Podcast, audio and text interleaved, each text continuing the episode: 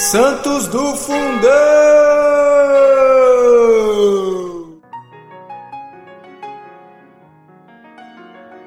Hoje, dia 12 de maio, vamos conhecer a história de Santa Joana de Portugal. Joana era filha de Afonso V, o 12 rei de Portugal, apelidado o Africano, filho de Dom Duarte. Tendo vivido na corte, Joana praticou as mais altas virtudes cristãs. Apenas se lembrava dos sofrimentos do Nosso Senhor quando as lágrimas sem ponta banhavam-lhe a face e os soluços infindos sacudiam-lhe o corpo. Debaixo daquelas ricas vestes, ela era, é, que ela era obrigada né, a se envergar, ninguém podia adivinhar que os instrumentos mais austeros que ele trazia apertadamente aderidos à sua carne. Doce e compassiva, humilde e amorosa, ela vivia interessada por toda sorte de misérias, procurando-as no próximo e de tudo fazendo para suavizá-las. Muitos príncipes pediram-lhe sua mão.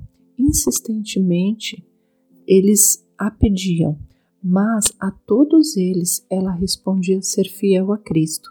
Negou-a, negou o, o casamento com firme determinação.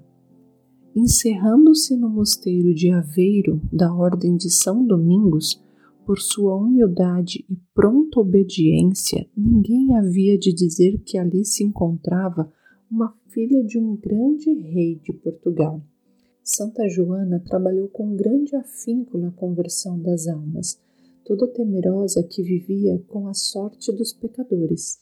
A redenção dos cativos da África foi, porém, a obra mais predileta que ela realizou.